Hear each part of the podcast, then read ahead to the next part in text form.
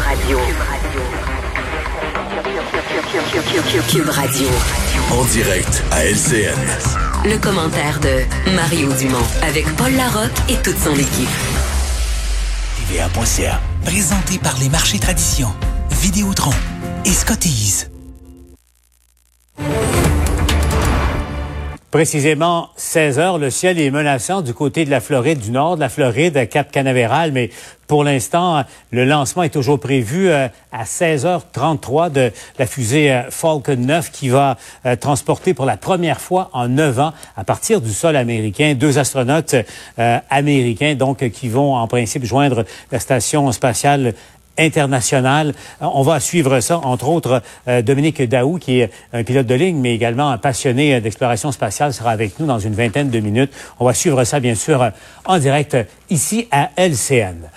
Maintenant, on va retrouver euh, entre-temps Emmanuel Latraverse et, et Mario Dumont pour euh, se parler des nouvelles du jour euh, aujourd'hui. Il y en a quand même pas mal. Emmanuel, Mario, bonjour à vous deux. Mario qui je joins dans, dans, son studio de, de, Cube Radio. Alors donc, ça y est, le, le, le signal de départ est donné pour la saison de camping, la saison peut-être des vacances également à Mario et, Emmanuel. Donc, ça, ça, va ouvrir tout ça le 1er juin prochain. Emmanuel, c'était une annonce qui était très, très attendue par bien des gens qui nous écoutent. Oui, elle était aussi attendue qu'elle s'est révélée être confuse. Je pense là, pour les auditeurs. Là, moi, je l'ai écoutée avec beaucoup d'attention. C'est toujours pas clair si quand on loue un chalet, c'est cinq personnes de la même adresse, de la même famille, la maisonnée, l'unité familiale, la bulle.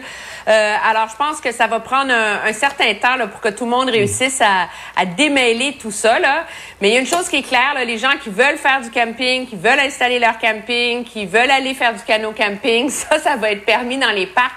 Mais c'est quand on rentre là, dans le détail là, de la mhm. location de chalets, de pourvoiries, de d'auberges, euh, euh, que là, ça se complique sérieusement. Là. Et puis, ben, et les déplacements interrégionaux sont désormais permis, mais attention, faut s'approvisionner avant de partir, là, pas, pas d'arrêt entre euh, Saint-Bruno et euh, Charlevoix ou Mario pour aller pêcher, par exemple. Donc, tu pars avec euh, tes verres de terre de mm. acheter à Saint-Bruno, euh, Mario. Ce qui est compliqué, là, ça, ça va être permis. Ce qui est compliqué, là, c'est le concept de famille de quatre et, et, et, moins et cinq et plus. Je sais pas si tu as, si as suivi ça. Là. Au fond, l'impact, j'ai pris des notes là, Mario, c'est que euh, si vous êtes cinq et plus dans un chalet, euh, il faudra attendre 24 heures avant qu'il y ait une autre location.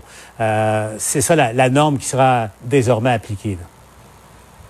Oui, il y, a des, y a des complications et des limitations. Euh, mais la nouvelle dans son ensemble va quand même faire du bien des deux côtés, là, aux gens qui ont le goût de prendre des vacances et à ceux qui veulent quand même voir entrer des revenus durant l'été.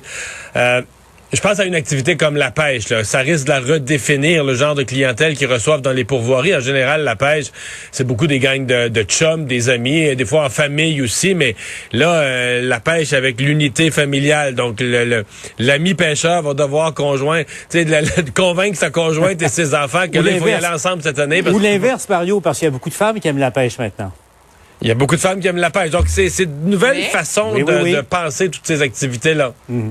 Mais euh, Emmanuel, au fond, il n'y a rien de simple là, en, en, 2020 en ce moment. Mais euh, l'idée étant que là, on ouvre encore un peu plus. Et là, il est question de, oui, d'activités touristiques, d'activités euh, économiques importantes, mais également de se changer les idées là, pour les loisirs et éventuellement les, les vacances des gens qui nous écoutent.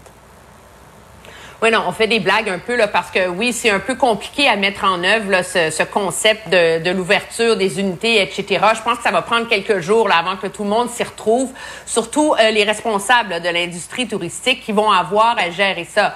Ceci étant dit, je pense que c'est un immense soupir de soulagement, non seulement pour les acteurs de l'industrie, mais pour les familles du Québec qui, elles, se demandaient comment on va gérer l'été, qu'est-ce qu'on va faire, comment on peut s'organiser. Mais là, maintenant, ça donne au moins un cadre là, à l'intérieur duquel on peut euh, planifier euh, les vacances, la saison estivale euh, pour, euh, pour les gens et surtout tous ceux là, qui pensaient partir en voyage, euh, aller aux États-Unis, euh, donc les vieux réflexes de bien des Québécois. Là. et donc, je pense que oui, c'est une, une bonne nouvelle. Puis, en l'ouvrant le 1er juin, la réalité aussi, pour la majorité des gens, c'est que ça donne quand même quelques semaines euh, pour que ces procédures-là, ces nouvelles habitudes pour euh, les responsables, pour l'industrie, ça lui donne un certain temps pour, euh, pour s'ajuster face à cette nouvelle réalité. Mais c'est sûr que c'est une bonne nouvelle pour bien des gens. Moi, j'ai une question par ailleurs à laquelle j'ai pas obtenu de réponse, c'est qu'il y a bien des provinces au Canada jusqu'ici qui ont choisi de fermer leurs parcs provinciaux à tous les gens qui sont non résidents, comme par exemple la Colombie-Britannique, où on peut pas aller dans les parcs provinciaux si on n'est pas un résident de la Colombie-Britannique. Euh, c'est pas clair en ce moment si les parcs de la CEPAC vont être ouverts ou non euh, aux gens des autres provinces. Là. Bo- bonne question. Hein?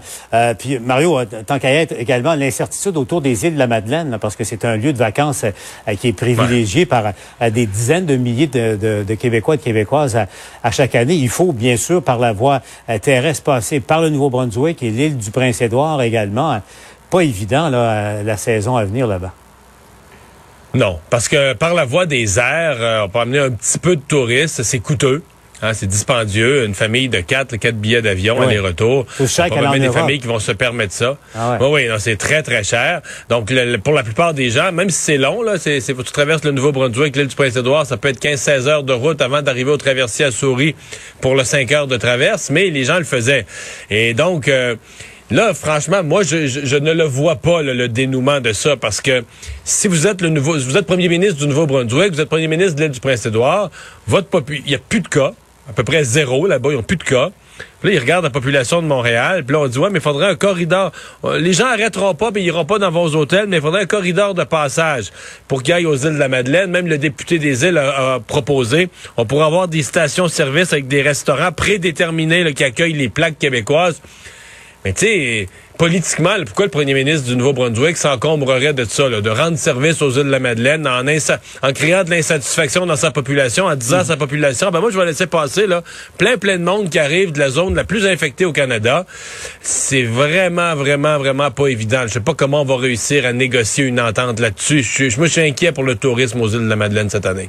Il y a d'autres nouvelles importantes aussi du côté de Québec. On va en parler tout de suite avec Alain Laforêt euh, là-bas. Alain, bon, euh, le Québec à son tour rend public euh, le rapport des, forces, des soldats, là, des militaires déployés en CHSLD au Québec. On sait qu'en Ontario, le rapport est dévastateur. Celui concernant les CHSLD du Québec est moins lourd et, et moins cruel en termes de, de constat. faut dire que l'approche n'est pas du tout la même, euh, ce qui a été fait là, au Québec par rapport à l'Ontario.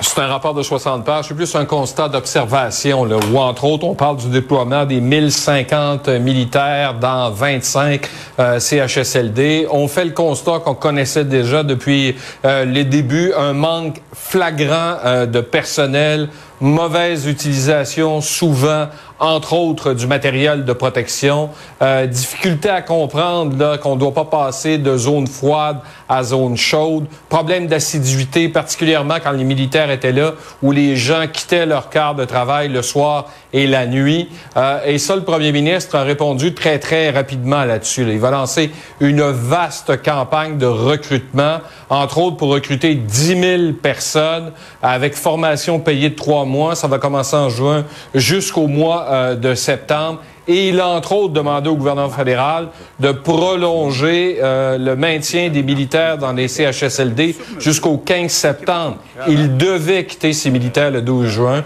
Écoutez le premier ministre pour la suite. Nous, euh, ce qu'on apprend, c'est qu'il manque de personnel, que parce que le personnel n'est pas formé, ils ont de la difficulté avec l'équipement individuel. Donc, moi, j'ai pas vraiment appris quelque chose dans ces rapports-là. C'est ça le défi qu'on a. C'est qu'on espère que la deuxième vague, s'il y en a une, n'arrivera pas avant le 15 septembre. Euh, évidemment, euh, entre-temps, j'espère que les gens de Je contribue puis les militaires euh, vont rester là. Et on espère aussi que les 9700 employés qui sont absents, ben, qu'ils reviennent le plus rapidement possible au travail. Et Alain, euh, tout juste aux côtés de- du premier ministre, directeur de la santé publique, euh, Dr Arruda, là, qui euh, semble euh, un peu inquiet de l'évolution de la pandémie, plus euh, on déconfine au Québec. Ben, ça fait quelques jours. là. La semaine passée à Montréal, jeudi, vendredi, on le sentait, le message est passé. Là. Respecter les consignes. Et encore aujourd'hui, alors qu'on va, entre autres, rouvrir les campings, euh, le docteur Arruda avait ce message. Par contre, tout est très fragile.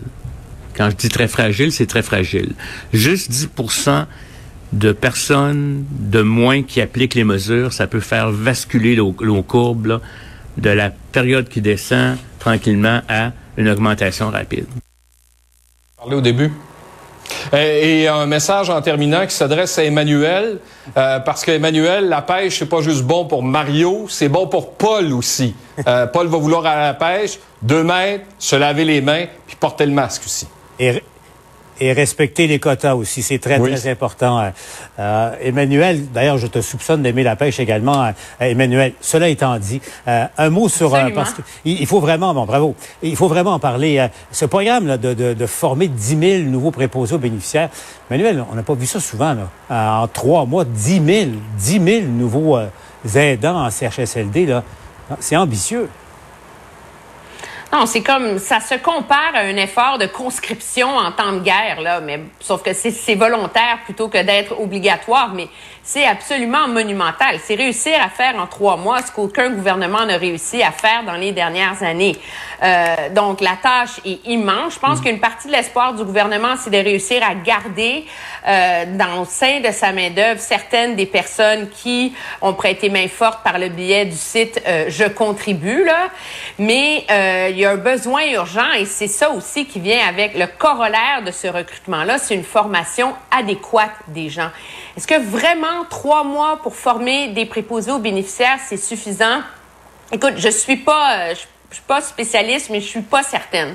Et il y a un élément majeur là-dedans, c'est que finalement, c'est le manque de formation du personnel en CHSLD qui s'est révélé être la cause presque numéro un de la contagion dans les centres. On avait beaucoup parlé de, du, roulement de, personnel, mais quand on voit un constat où finalement les zones chaudes, zones froides sont pas respectées, où le port de l'équipement est pas respecté, où il faut appeler l'armée pour apprendre au monde à mettre l'équipement comme du monde et à gérer les mesures sanitaires, ça aussi, c'est très éloquent sur les leçons que doit tirer le système de ce qui est arrivé dans nos mhm. CHSLD. Oui, parce que, Mario, là-dessus, le rapport des, euh, des Forces armées canadiennes, on le disait, c'est moins dévastateur que ce qu'ils ont euh, euh, écrit à propos de, de l'Ontario. Mais n'empêche, Emmanuel Le souligne a, a, raison, il y a, il y a des, des côtés troublants. On savait évidemment qu'il manquait de personnel. C'est pour ça que les militaires ont été appelés mais quand même, à quel point c'était amateur dans certains CHSLD, là, euh, on, a la constatation. Oui, et on ne nomme pas. Souvent, on dit ben il manquait de personnel, ça nuit aux soins d'hygiène. Mais genre, manquer de soins d'hygiène, si on le nommait puis on le décrivait, ce serait pas nécessairement beau non plus ce qu'ont vécu les, humains sur place. C'est qu'on on se rend pas à ce niveau de description-là dans le rapport. Euh, ceci dit, moi... Euh, je pense que le problème de personnel, euh, je pense qu'on va être surpris que le 10 000, on va y arriver, pas loin, ou peut-être même y arriver, euh, parce que ça vient avec, pendant leur formation, les gens vont être bien payés, euh, pendant que, bon, on s'en va vers un métier de préposé aux bénéficiaires qui va être bien payé. je sais pas si ça va encore s'appeler comme ça, on va peut-être même le changer de nom, mais dans les à 26 dollars de l'heure et plus, on a un métier qui est mieux payé, donc on va être capable de recruter. Moi, je veux dire, je commence à m'inquiéter quand tu fais un changement aussi radical. On avait des gens assez mal payés, là, on corrige ça, mais tu vas débalancer autre chose. Convaincu, moi, faites le sondage, il y a un paquet de gens qui ont des baccalauréats en psychologie, en travail social, dans plein de domaines, euh, qui travaillent en toxicologie, qui travaillent en santé mentale, qui travaillent auprès de clientèle handicapée, dans le monde communautaire, dans toutes sortes d'organismes du grand secteur des, des, services sociaux, des services à la population. Euh, des gens de 16 et 20 pièces de l'heure, il y en a plein, là là, qui vont dire, OK, nous autres, on a fait un bac, on est allé à l'université, puis là, à côté, il y a des gens qui font un, cours de quelques semaines, ils vont gagner, euh, ils vont gagner 26, ils vont partir à 26 dollars de l'heure. Et là, je suis pas en train de faire un plaidoyer pour dire les préposés aux bénéficiaires gagnent plus, gagnent trop, je veux dire. Ils font un travail difficile, on a assez dit qu'ils étaient mal payés, là, on corrige ça. Mais je vous dis, euh, il faut pas que la main gauche ignore ce que la main droite fait. Là. On va créer des crises, des gens qui vont se déplacer, des vides dans d'autres secteurs. On va être ramassé en pénurie de main-d'œuvre pour prendre soin de plein d'autres gens qui sont pas des aînés en perte d'autonomie, mais qui ont toutes sortes d'autres problèmes sociaux. on n'aura plus de monde pour les traiter. Euh, c'est ça, là, je vous, je vous. Reportage TVA l'automne prochain, je vous l'annonce. Là parce qu'Emmanuel, et on va cesser là-dessus, euh, il y, a un risque aussi, euh, euh, de l'autre côté, de, vampiriser tout le secteur des résidences privées où il y a des, des, euh, des aidants naturels, pas des aidants naturels, mais des préposés aux bénéficiaires qui gagnent 14 piastres de l'heure. Alors, imagine le problème que ça, que ça pourrait créer. Oui, le gouvernement n'a pas donné une réponse au problème qu'il risquait euh, de créer à ce chapitre-là. Est-ce que sa solution, c'est de toutes les, les nationaliser finalement?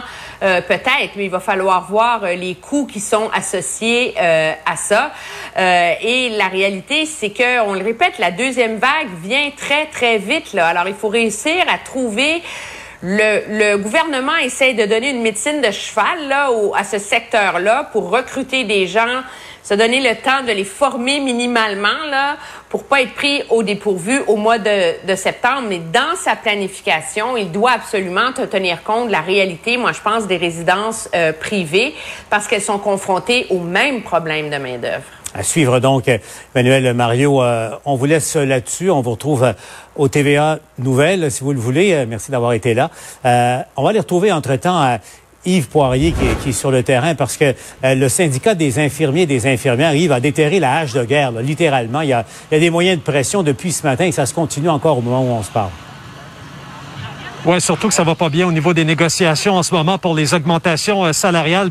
Euh, Paul, on va vous montrer ce qui se passe directement ici à l'hôpital de Saint-Jérôme. Parce que le personnel, justement, certains ont terminé leur quart de travail, d'autres profitent de leur pause pour manifester. Et partout au Québec, on a vu ça aujourd'hui. Au moment où on se parle, on manifeste également à l'hôpital Pierre-le-Gardeur, à l'hôpital Notre-Dame de Montréal. Plutôt, c'était à Maisonneuve-Rosemont. Donc, Paul, ça fait deux mois et demi, on le sait, qu'elles sont au front euh, à soigner les patients de la COVID-19. Là, elles affirment être au bout du rouleau. Alors, ce qu'elles veulent, c'est simple. Elles veulent du répit. Elles veulent donc un milieu de travail sécuritaire. Elles veulent des vacances. Mais on sait qu'avec l'arrêté ministériel, eh bien, c'est l'employeur qui va décider si oui ou non on va autoriser ces vacances. Alors, ici, on me disait que chaque semaine, des dizaines d'employés, donc des gens de première ligne, tombent au combat tombent en congé de maladie et sont même atteints de la COVID-19 dans certains cas parce qu'elles sont et ils sont en zone rouge. Alors, on aura des réactions et ce qu'on va faire tantôt dans les prochaines minutes, c'est qu'on va poser un geste symbolique pour tout simplement dire, ben écoutez, nous, on est à bout de souffle, on est fatigué, eh bien, on va tout simplement se coucher ici sur le gazon pour exprimer symboliquement l'état dans lequel il se trouve et elle se trouve.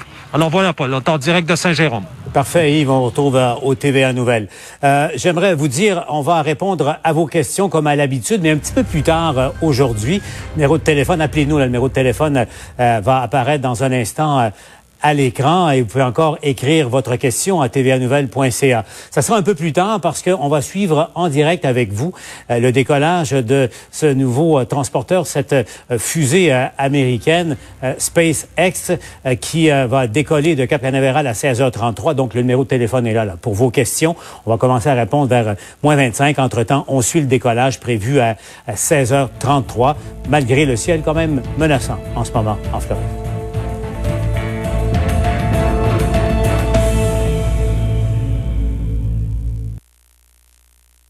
Tout le monde parle de la pandémie. C'est normal. Chez Trévi, nous vous parlerons plutôt de balnéothérapie. C'est plus relaxant. Trois sessions de 20 minutes par semaine suffisent pour éprouver les bienfaits de la balnéo sur votre niveau d'anxiété, de stress et sur la qualité de votre sommeil. Avouez que ça fait du bien d'entendre ça, non?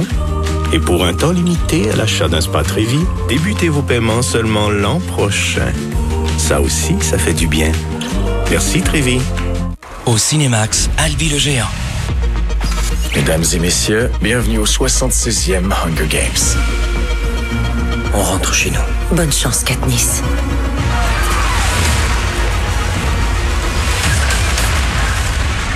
Reste avec moi.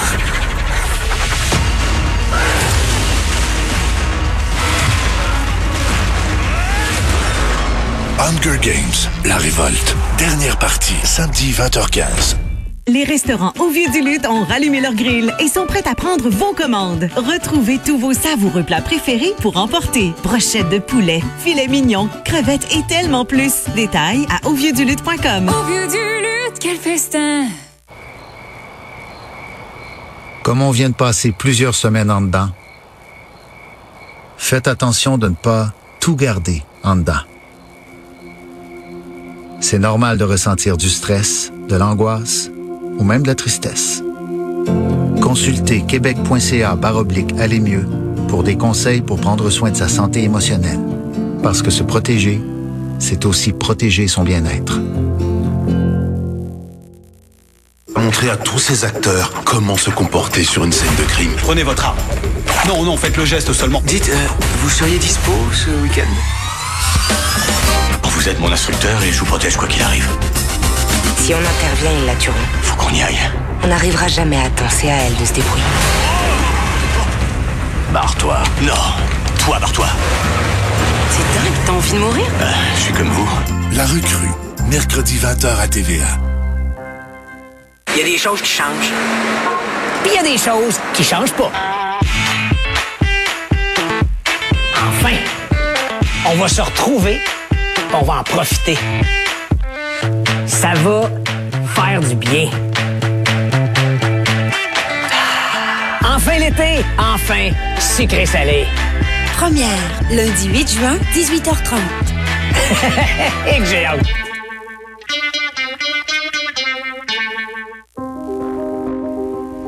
Pourquoi tu m'as pas dit que t'étais rentrée? Les autres peuvent te voir et moi non. Les autres, ça m'est égal. Mais pas toi. La femme la plus belle et la plus intelligente que j'ai jamais connue. Tu verras.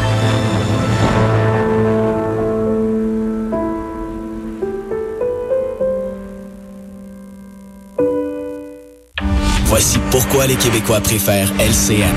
Sophie Thibault, Julie Marcoux, Cindy Royer, Denis Lévesque. La chaîne de nouvelles en continu, numéro 1 au Québec.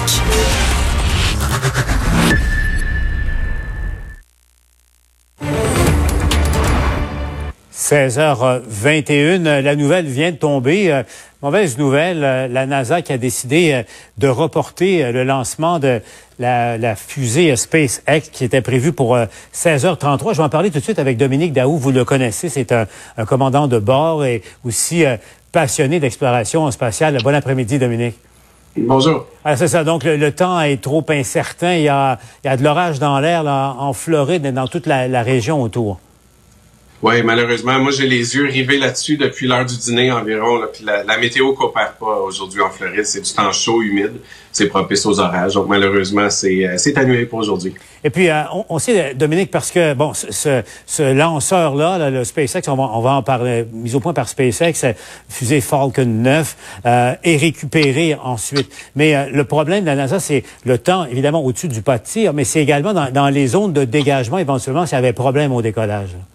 Oui, ben la, la, par concept, cette fusée-là, euh, le, le, premier étage ou le, le deux tiers euh, du bas de cette fusée-là revient sur Terre pour être réutilisé plus tard. Euh, il y a une barge d'environ 510 km au large dans l'Atlantique où la fusée va retomber un peu comme un crayon qui va atterrir sur une barge. la météo doit être belle à, à cet endroit-là, évidemment. Et s'il y avait une anomalie, s'il y avait une malfonction avec le lanceur, euh, les astronautes devraient s'extirper, la, capsule pourrait s'extirper du lanceur et retomber sous les parachutes euh, dans une zone dans l'Atlantique aussi. Donc, toutes ces régions-là doivent être euh, vertes pour la météo et c'est ce qu'on n'a pas aujourd'hui. Dominique, parlez-nous un peu de, l'exploit qu'a réussi, encore une fois, Elon Musk avec, parce que c'est une entreprise privée qui a mis au point le lanceur et la capsule elle-même, qui est, qui est vraiment d'une nouvelle génération. Là. Oui, pour la première fois dans l'histoire, aujourd'hui, on, s'apprêtait à voir des humains lancés dans l'espace par une compagnie privée. Euh, dans le passé, c'était tout le temps des gouvernements qui mettaient des astronautes dans l'espace. Euh, L'idée euh, en arrière de, du concept d'Elon de, Musk, c'est euh, pour rendre l'espace atteignable et, et, et, facile pour le commun des mortels à, à, à visiter, faut que le, le prix descende. Euh, ça, prend, ça, ça, prend donc de la compétition, ça prend des, des euh, ça prend des industries qui compétitionnent l'une contre l'autre pour euh, attirer les prix vers le bas. c'est ce qu'a réussi à faire Elon Musk et SpaceX avec mmh. la, la, capsule. on compare les prix aujourd'hui pour un décollage sur la Dragon, comme qu'on pensait de voir aujourd'hui, c'est environ 55 millions par siège ou par astronaute, si on veut. Boeing s'apprête à le faire dans la prochaine année pour 90 millions. Et euh, Soyuz, les Russes, qui étaient notre euh, qui était notre véhicule dans la dernière décennie pour se rendre dans l'espace, le faisaient pour 85 millions environ. Donc, c'est comparable. Puis, il faut dire, Dominique, Soyuz, c'est une, une, technologie mise au point dans les années 60. J'en parlais avec David Saint-Jacques. C'est un peu comme décoller à bord d'une Chevrolet Impala 1961. Et là, lui, il est à bord d'une Tesla. Malheureusement, c'est reporté. Et là, Dominique, le président Trump s'était même rendu sur place au Cap Canaveral pour assister à, à C'est reporté à samedi. Prochaine fenêtre de lancement, c'est samedi. C'est ça. La, prochaine fenêtre, on espère que la météo va coopérer, mais c'est l'été, euh, c'est l'été en Floride, donc euh, les orages sont sont probables comme ça pendant pendant tout l'été. Euh, Donald Trump s'était présenté au Cap aujourd'hui, peut-être pour faire un peu de capital politique là-dessus. Euh, on espère que ça va fonctionner pour euh, pour tout le monde, pour les astronautes, pour l'équipe. Euh, c'est une course, hein, c'est une course avec la station spatiale. Les, les, fenêtres de lancement doivent être synchronisées avec le passage de la station spatiale, donc c'est pas c'est pas c'est pas nécessairement facile de trouver de trouver le bon moment. En terminant, Dominique, le but de, de, la mission, si on résume. Le, le but, ben, vous savez, moi, j'ai 35 ans. J'ai pas vu euh, les missions Apollo. J'ai pas vu la première conquête de la Lune. Euh, Aujourd'hui, avec euh, avec SpaceX, euh, c'est une nouvelle page de l'histoire de l'exploration spatiale qui commence. Euh, à chaque fois que le lanceur Falcon 9 est lancé, il y a de l'expérience qui est gagnée, il y a de la crédibilité surtout qui est gagnée pour SpaceX, et ça l'ouvre la porte euh, mhm. au, projet de la NASA qui veut mettre la première femme sur la Lune en 2024. 2024, ça s'en vient vite quand même. Et moi, euh, j'ai l'âge que j'ai, Dominique, je peux vous dire que j'ai assisté en direct au lancement d'Apollo 11, 20 juillet 69, exactement au même endroit, le, pas de tir 39A au Cap Kennedy. Donc, c'est reporté à samedi. Dominique, merci d'avoir été là. On répond à vos questions, je rappelle, avec nos spécialistes. Appelez-nous encore, écrivez vos questions. On vous retrouve dans un instant.